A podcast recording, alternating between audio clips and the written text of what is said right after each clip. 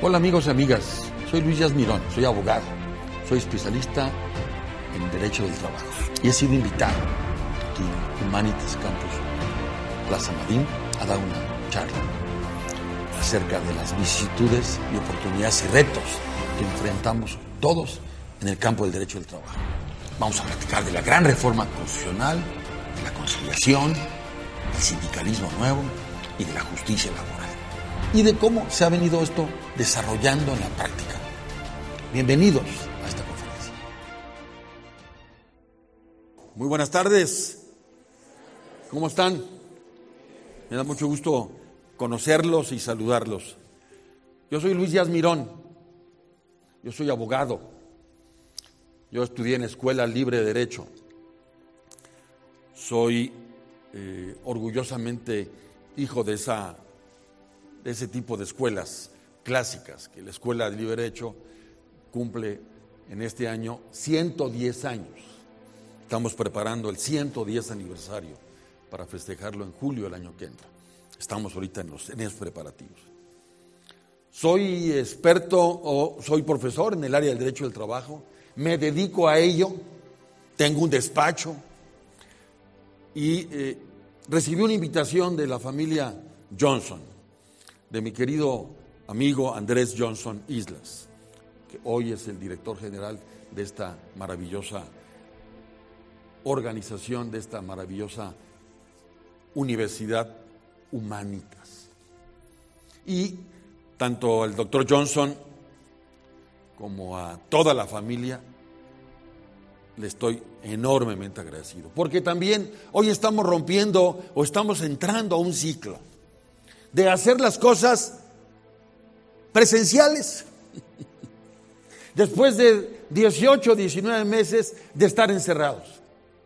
Y muchos de nosotros, todavía ustedes, algunos aquí, traen por medida de seguridad nuestra máscara personal. Y seguramente gran cantidad de ustedes, al igual que yo, nos hemos vacunado. Nos hemos vacunado para evitar el contagio, para prevenirnos y para estar mucho más seguros. Y en esa dinámica me ha pedido el doctor Johnson y ha utilizado a, la doctora Gina Maldonado, un dragón, perdón, que sea quien haya estado conmigo dialogando de los cómo y los porqués de estar hoy con ustedes. Y hablarles hoy de uno de los temas que a mí más me apasiona, que es el derecho del trabajo. Y cuáles son las vicisitudes, cuáles son las reflexiones, cuáles son las avenidas, cuáles son los caminos que a ustedes y a mí todavía hoy la gran reforma laboral, hoy que se está en proceso de implementación, cómo todo eso hoy nos puede ayudar. Les puede a ustedes abrir áreas de oportunidad, de trabajo y de especialización, o por lo menos de conocimiento. Porque aquí Seguramente tengo compañeros que seguramente estudiaron derecho, algunos están estudiando economía, algunos están estudiando una maestría en psicología, en diversas humanidades. Y no todos somos especialistas en esta materia, así que intentaré ser lo más general posible, pero para que podamos aterrizar los conceptos y se puedan ustedes entretener. En lugar de decir, a los técnicos atrás, apaguen a Díaz Mirón y sigamos viendo las grabaciones. Vamos a echarle ganas en vivo y en directo. ¿Les parece bien? Eso. Bien. Así que yo soy Luis Díaz Mirón, amigo de todos ustedes. Soy Díaz Mirón, de apellido paterno. Vengo de una estirpe veracruzana Vengo, los que están estudiando literatura y ciencia, y seguramente ya se dieron cuenta, vengo de un señor que se llamaba don Salvador Díaz Mirón, poeta, poeta, que murió hace exactamente más o menos 100 años y que le tocó vivir el esplendor de la época del siglo XIX y principios del XX. Y también le tocó vivir la revolución. le tocó vivir el porfirismo, le tocó vivir el crecimiento, la paz porfiriana, pero también las vicisitudes de lo que vivimos los mexicanos a principios del siglo XX. La desestabilización, los movimientos internacionales que aterrizaban en México y no aterrizan hoy como hoy ustedes pueden recibirlos en in situ, en este momento, a través de la tecnología. Hoy, a diferencia de hace 100 años, tienen algo que nosotros no teníamos. La tecnología in situ hoy. Hoy usted tiene en su computadora ahí, ahí tiene toda la biblioteca de los casos de la Suprema Corte de Justicia. Ahí los tiene a la mano usted ahí, en ese pequeño aparatito que antes teníamos que entrar a grandes lugares para sacar los viejos libros y entender y escudriñar. Hoy, obviamente, también tenemos que escudriñar, pero su socio predilecto, Mr. Mr. Google o la señorita Yahoo, te ayudan de volada. No es nada más Siri, no. Es, es oye niña Yahoo, ¿me ayudas? Me ayudas y a lo mejor ya ahorita alguno de ustedes ya me googleó. Ya, ya, ya le dijo al señor Google, ¿quién es este gritón que está hoy aquí, caramba? ¿Qué cosas importantes en estos minutos que nos hacen falta podemos compartirles de los retos y las vicisitudes y grandes áreas de oportunidad que hay para nosotros del derecho del trabajo. Seamos o no especialistas en esta materia, seamos incluso o no abogados. Lo voy a poner en contexto.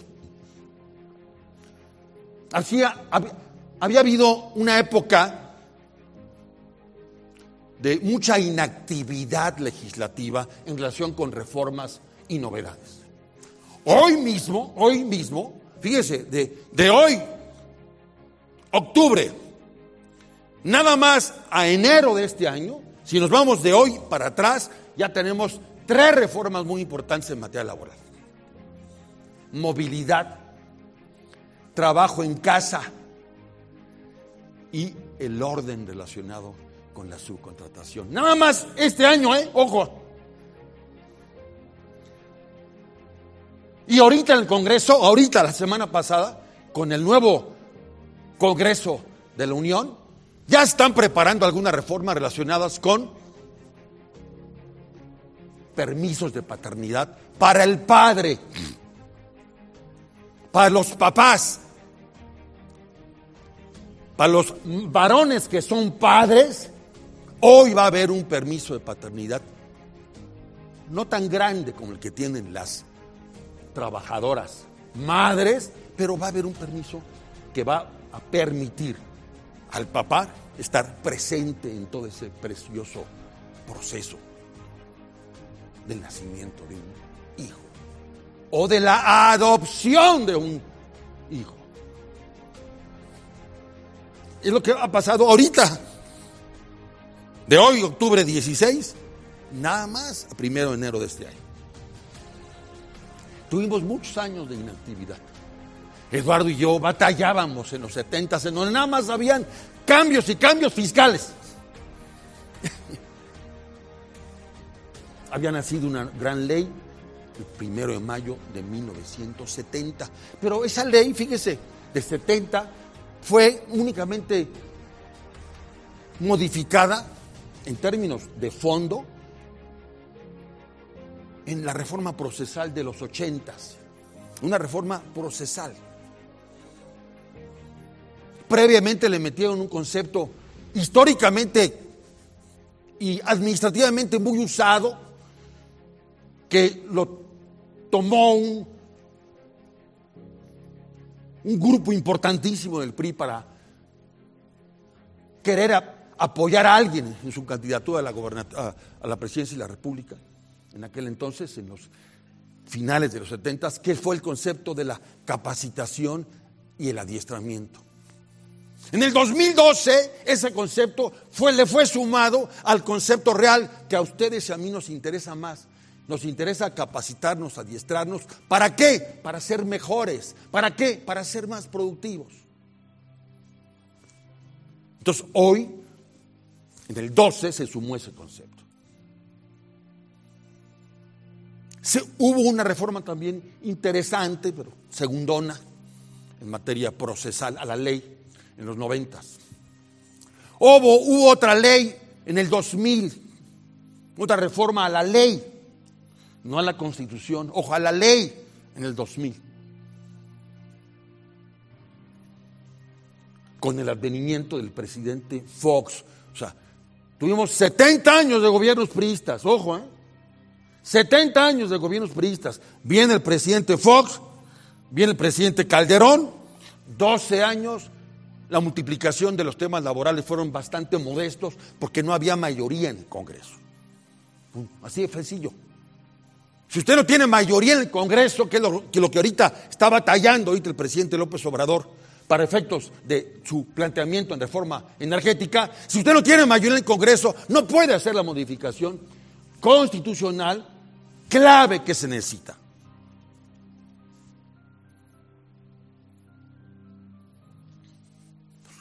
pasó Fox, pasó Calderón, viene Peña Nieto. Peña Nieto hace algo interesante con todas las virtudes y los defectos de un sistema prista. Pero en 2012 Peña Nieto, a través de una cosa que se llamó, ojo, concepto que se llamó el Pacto por México, unió a tiros y, y a troyanos unió a gente de derecha, de izquierda y de centro. Unió, sumó a empresarios y a líderes. Sumó a académicos por primera vez, cuidado, eh, fíjese. Nos subió a nosotros como profesores. En un sueño que se convirtió en realidad acerca de la reforma por un México mejor. Y al amparo de eso se empezaron a hacer muchas reformas. La gran reforma energética que hoy está criticada, la gran reforma en materia de derechos humanos, ¿ok? La gran, ojo, la gran reforma de derechos humanos viene de junio del 2011. Hoy estamos cumpliendo 10 años. El artículo primero de la Constitución, el nuevo artículo primero de la Constitución. Ojo, ¿eh? En donde tanto ustedes como yo, hoy no tenemos garantías individuales, hoy tenemos derechos humanos. Y tenemos todo un sistema constitucional absolutamente distinto. Fue de lo último que pudo hacer Calderón y que Peña Nieto manejó súper bien. Y caminó en ese pacto por México en un tema que, donde íbamos de la mano para una reforma al sistema de justicia. Todo ello, por supuesto, atrás, atrás, aquí, atrás bambalinas, con una presión muy fuerte de los inversionistas básicamente extranjeros, básicamente norteamericanos. ¿A través de qué? De los tratados de libre comercio.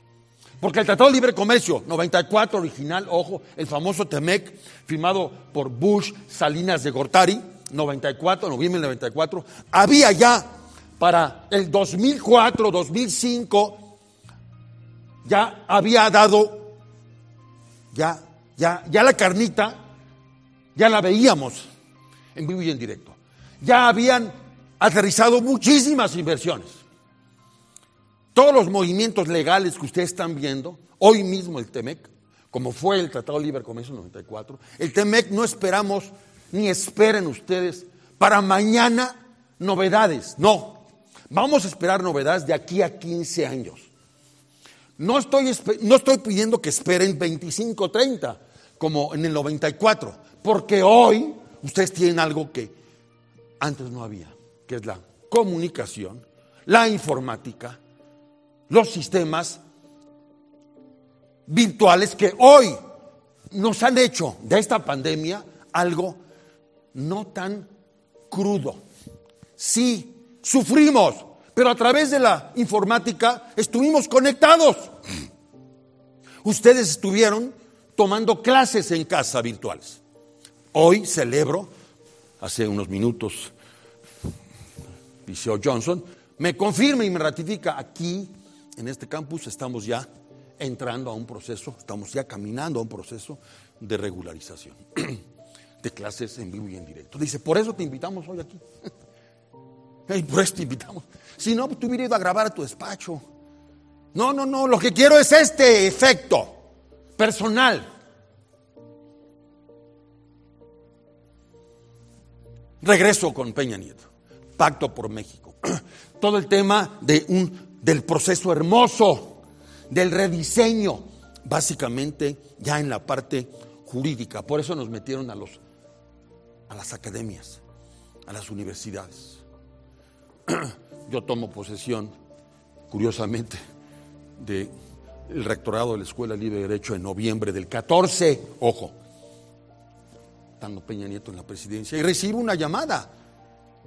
Llego mi, primer día a la rectoría, y acomodar algunas cositas, y de pronto, ¡pum!, le hablan de Palacio Nacional. ¡Ah, caray! No me habían compartido de que aquí recibías llamadas y dinero de Palacio Nacional, Chihuahua. Así como seguramente el Liceo Johnson pues, recibe llamadas y lana y apoyos. Chihuahua, dije, ay, vaya. Pues sí, recibí una llamada para que estuviésemos en primera fila, ahí estaba también Humanitas, como parte de el trabajo académico que en forma gratuita se nos estaba pidiendo. No recursos, nada. ¿Cómo apoyamos los académicos a la reforma en materia judicial? ¿Cómo apoyamos en la implementación de la reforma mejor en materia civil, mercantil, penal, administrativo y laboral? Ojo, y también fiscal, por supuesto. En toda en la dinámica de los derechos humanos ya reconocidos o sea, ¿cómo, cómo aterrizamos todo eso? En unos nuevos códigos y en nuevas prácticas. No, nada más México del 2014. El mundo estaba ya sobresaturado de, de tanta controversia, tanto litigio, ojo, ¿eh? El mundo ya estaba sobresaturado. ¿Qué mensajes teníamos que dar para abrir las, los canales en cuanto a solución de controversias vía conciliación, vía mediación y vía arbitraje, no necesariamente venir a los juzgados.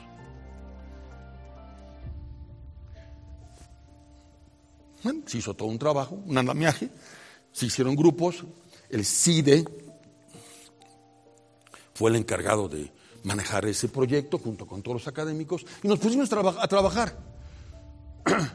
2015, 2016, ojo, y en 2017, cuidado, 24 de febrero, en el tema laboral.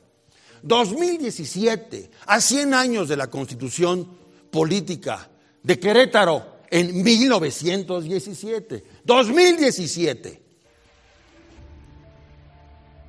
Por absoluta mayoría, ni un voto en contra, un congreso, un congreso no peñista, un congreso no priista, un congreso no perredista, un congreso no panista. Ojo, ¿eh? Cuando, tienes el control de la mayoría, pues es muy fácil, hombre. No, no. En una reforma histórica del 24 de febrero, ojo, del 2021, el artículo 123, o sea, 100 años de Querétaro, de 123 que nace el 123 nace en Querétaro con la constitución de 1917.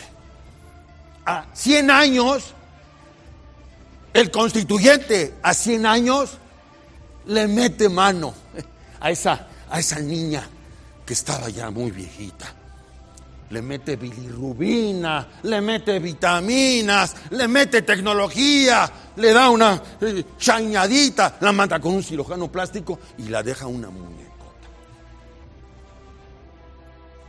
Un muñecazo, así como su charro.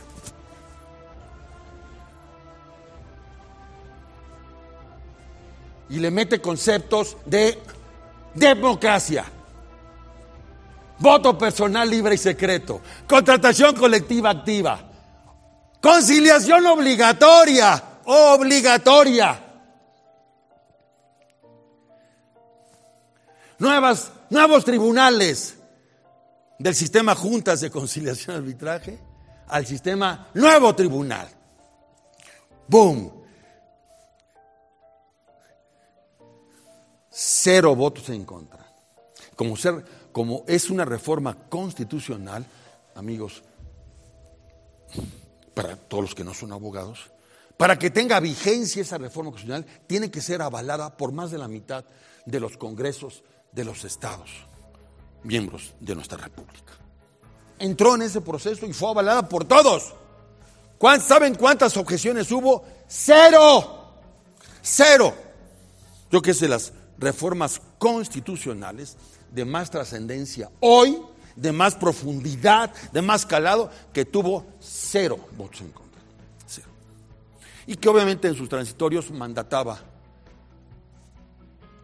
Congreso de la Unión, por lo tanto, reforma la ley reglamentaria vigente del primero de mayo del, 1970, reforma esa ley en congruencia con la Constitución.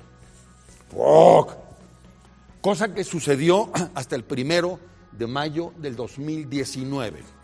¿Por qué fue hasta el primero de mayo del 2019? Porque el 2018 los mexicanos y mexicanas, ustedes y yo, anduvimos muy ocupados en un proceso muy importante, que fue el proceso de elecciones, que provocó que llegara a la presidencia de la República el López Obrador y que provocó que tuviéramos un nuevo Congreso de Unión y un nuevo perfil y que obviamente los colores de la República se convirtieran en colores un poquito más moraditos que azules, amarillos y tricolores. ¡Pum! ¿Qué pasó el primero de mayo? Vino la reforma reglamentaria, en donde la, en la Constitución, en la Constitución, que nos mandataba, ya en la reforma secundaria, tuvieron que haberse llevado a cabo, como fue el caso, más de 500 artículos fueron reformados. Más de 500 artículos fueron reformados. Pero ¿cuál es el corazón central, un regreso a la Constitución, de esos 500 artículos? Tres grandes conceptos, amigos y amigas. Tres grandes conceptos. Vayamos a buscar, y así se nos dice en los operadores del derecho laboral mexicano, conciliación. Vayan a trabajar por una conciliación obligatoria. Antes de ir a un juicio, antes de ir a una controversia, se le pide a las partes ir a través de centros de conciliación perfectamente creados para tal efecto a un canal de conciliación. Uno, muy importante. Y de todo eso han, nacido ya derivado de la ley federal del trabajo centros de conciliación. Y estamos hoy, al 16 de octubre, hoy estamos ya a un 80% del proceso de implementación de esa gran reforma en lo que son centros de conciliación. El Estado de México ya caminó, el Estado de México ya, ya, ya está normalizado a nivel sus centros de conciliación y sus órganos también nuevos de administración de justicia. Ya el Estado de México no quiere decir que no haya juntas de conciliación, sí las hay para la solución de los conflictos pendientes, pero todos lo los nuevos conflictos a partir de noviembre del año pasado a hoy, el Estado de México ya cumplió, está por cumplir el próximo noviembre, un año en la implementación de la reforma, por ejemplo. Dos, un nuevo sistema a lo largo y ancho de la República, transversal, en materia también con los vientos democráticos, amigos y amigas. Nosotros en México, el hecho de traer aquí, usted en su cartera, una credencial del INE y de haber avalado un instituto como el instituto hoy electoral que tenemos, que es, que es, que es modelo, criticable, con áreas de oportunidad de mejora, claro, pero criticable, pero que es modelo de un proceso de implementación de una reforma electoral en el mundo en los últimos 30 años, que ha sido modelo fabuloso en materia laboral, hemos llegado tarde o estamos entrando tarde a ese proceso de democracia. Pero lo estamos logrando. Ahí vamos. Y por lo tanto, hoy en, ese, en esa parte se nos pide, se les pide a ustedes, operadores, de, que son miembros, a lo mejor algunos de ustedes, de un sindicato, que y hoy la constitución les dice, ojo, sindicalismo libre, no hay sindicalismo corporativo, como el que hubo 70 años, no, ya no lo hay. Una gran ventaja. Entonces, hoy usted quiere tener un sindicato, constitúyalo. Hoy usted no quiere ser parte de un sindicato, puede no serlo. Usted quiere adherirse a un sindicato y pagar su cuota, páguela. Usted quiere no adherirse al sindicato y dejar de pagar la cuota, lo puede hacer. Y le dice a los trabajadores, para efectos del control de sus relaciones laborales, tiene usted todo el derecho de construir una organización cualquiera que usted quiera, le dice así al trabajador, en donde haya voto personal libre y secreto.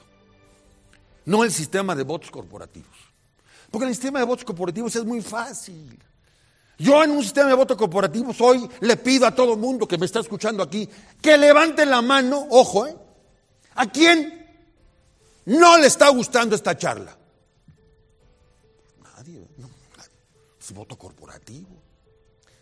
Pero si al rato Gina les pasa un papelito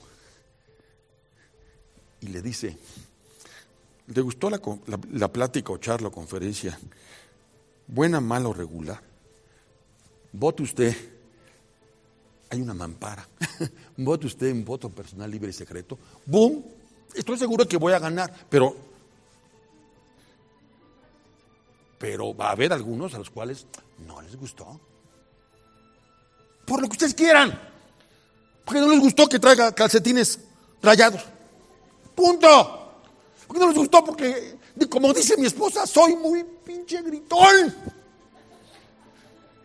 ¿Está bien? No, no les gustó, está bien. En ese amparo hay libertad.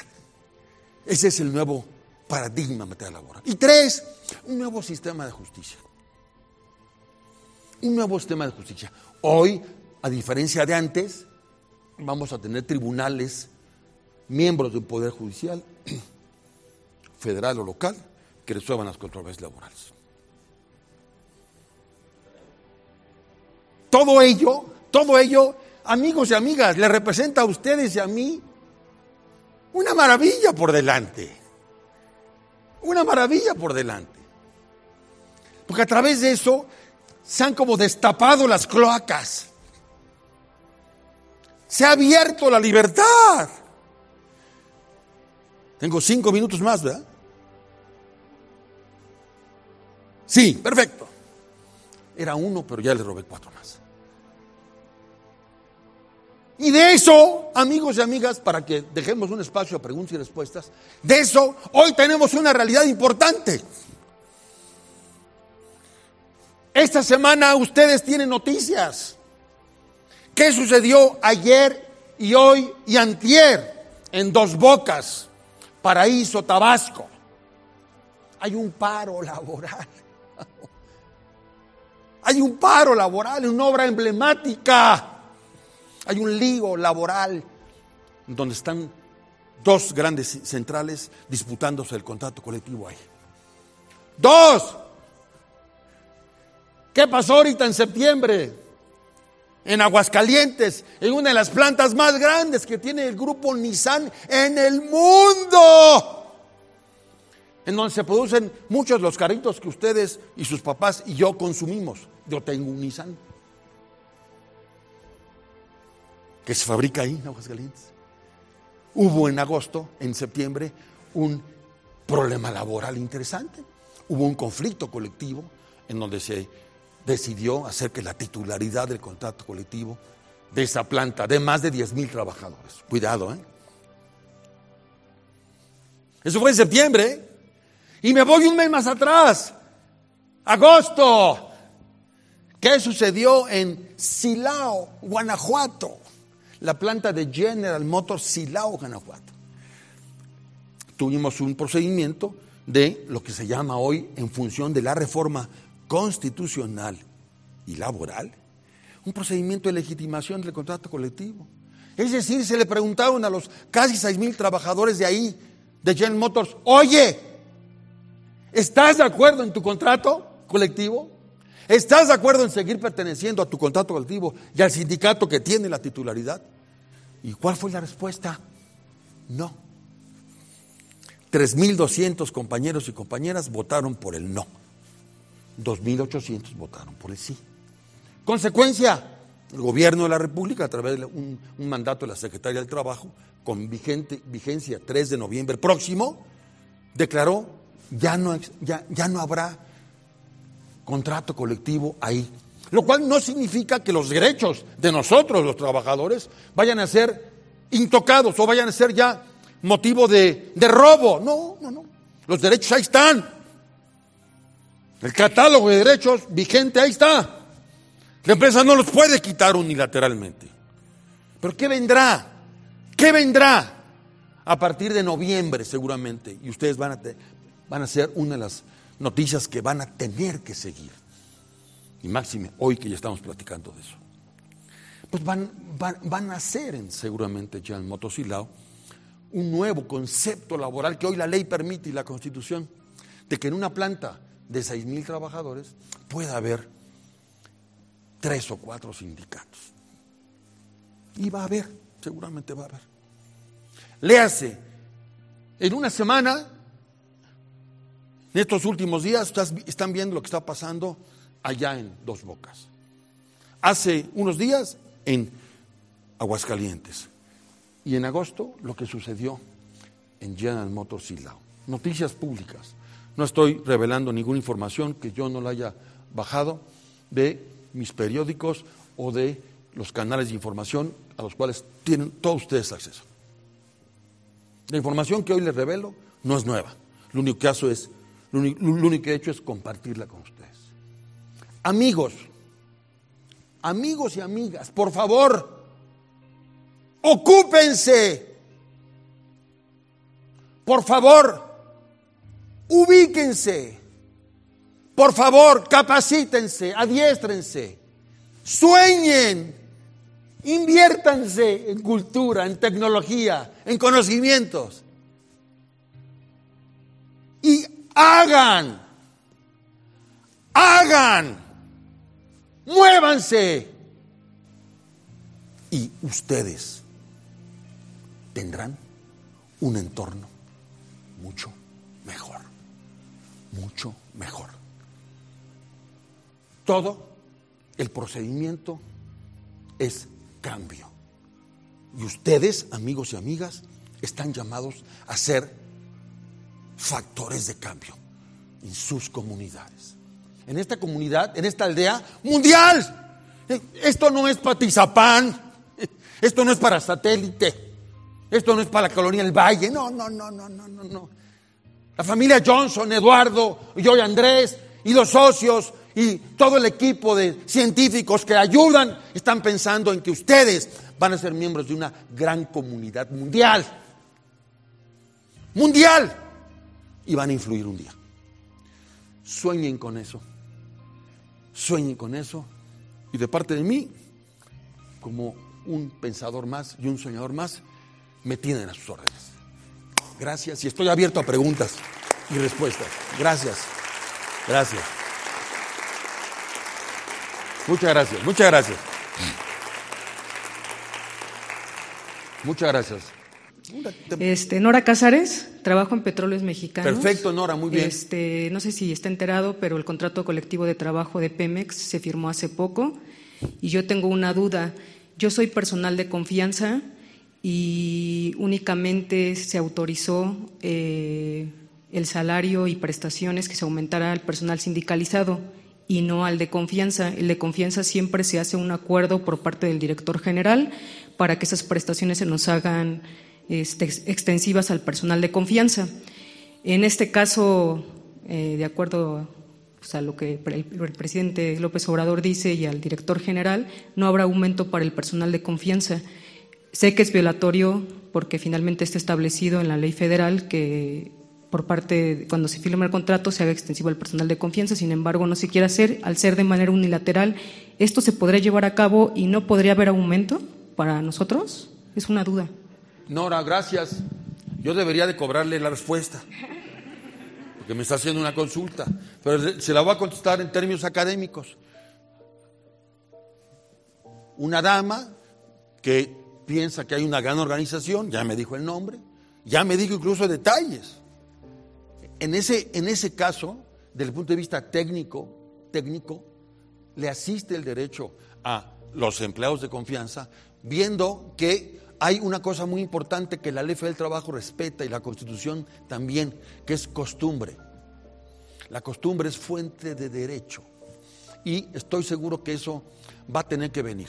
Y si no va a venir, querida interlocutora, pues entonces un grupo importante, un colectivo importante de empleados de confianza, van a poder juntarse, ya le dije, en términos de constituir o adherirse a una organización o formar una especial para defender esos derechos. Recuerde que la fuerza colectiva es más importante que la fuerza individual. ¿Vale?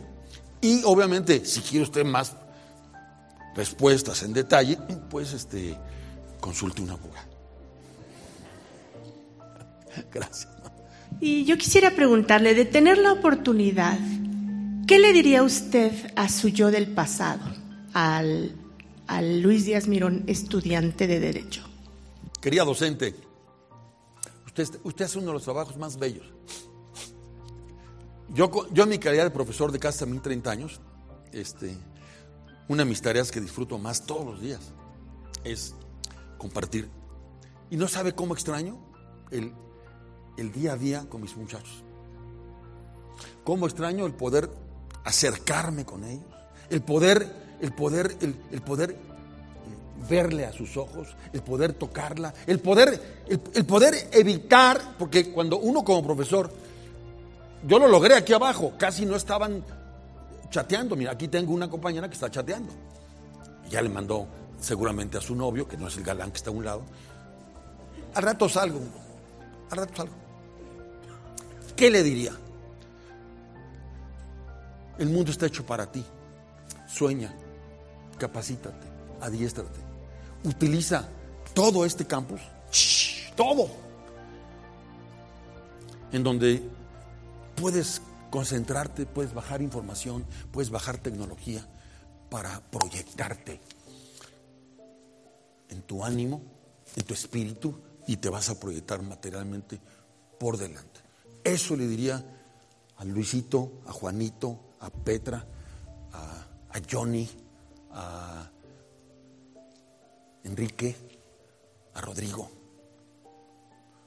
a Jimena, a Laura, a Xochitl. Eso les diría.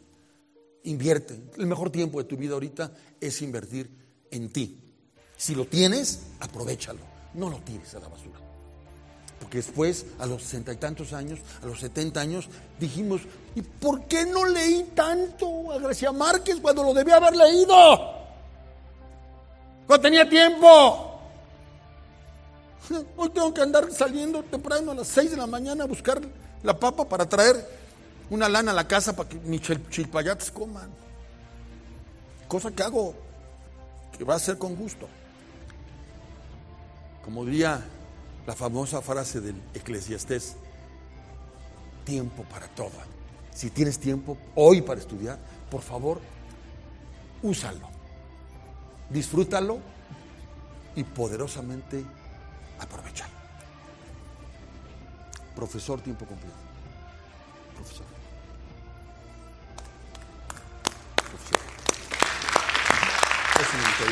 Es profesor tiempo completo. Pues muy bien. ¿Algo más? Compañero ya, compañero y amigo. David Ortiz, actualmente curso procesal laboral en esta universidad, eh, treceavo trimestre. Y así como usted ha tenido experiencia en 30 años de docente, eh, he tenido la oportunidad de trabajar 35 años en recursos humanos de de salir de la vocacional. como dibujante. Me enamoré de recursos humanos y, he vivido muchísimos cambios, pero quiero saber su opinión sobre lo que es la norma 35 y 36 y cómo cuantificar el salario emocional. Ay, colega, es un tema bien, bien difícil, porque efectivamente le estás dando, le estás dando a, estás, estás tocando el pulso central de, de los trabajos tan bonitos que haces tú y de la historia que tienes en una especialidad tan hermosa que es los recursos humanos. Yo lo mucho o poco que sé del derecho laboral colectivo, lo aprendí con ustedes en recursos humanos. No lo aprendí en las clases de derecho del trabajo. Y menos en derecho procesal. No. Lo aprendí en las áreas de recursos humanos. En donde desde aquella época, en los 70 como hoy, la norma 35 llegó tarde, llegó tarde a norma, pero no llegó tarde en algunas empresas u organizaciones como la tuya, en donde nos hemos preocupado por darle a la gente un espacio, un lugar, un, un, entorno que le permita desarrollarse integralmente y que las empresas, los patrones grandes, pequeños y medianos, no lo afectemos emocionalmente para que el compañero y compañera puedan producir, puedan desarrollarse integralmente con muchísimas cosas. El hecho de poder medir y aterrizar, y es ahí un poco en donde el derecho, con la economía, ojo, con la contabilidad y con la estadística, nos va a ayudar a que ustedes en planta nos sugieran a nosotros en la academia la numerología y las bases para ese salario emocional. No es cuantificable fácilmente. Esta semana nos cayó un caso en el despacho, difícil, complejo, de un, de un galán de galanes, de un este, que siente 007 y abusador, psicológicamente abusador. Está en donde mando, abusador de damas y caballeros, más de damas, abusador en, en, en lo emocional y también abusador en lo físico, en lo sexual. Miembro de una gran transnacional y está en una posición tan clave en donde él, él puede darse cuenta quién, quién lo está, quién, quién se está quejando. Pero bueno, se abrió, se abrió una coyuntura porque hubo tres o cuatro mujeres, ¿eh? muchachas, jóvenes, que se atrevieron a denunciar por otros filtros. Y se está descubriendo. Como se lo dije al director, en el mundo, ¿cuál es el concepto emocionalmente hablando? Porque yo te diría como abogado, ¿cuánto vale liquidarlo? 250 mil dólares que para efectos de esta gran empresa no es nada, nada, no pinta, porque es un gran proveedor de Pemex, por cierto, donde ganan millones y millones y millones.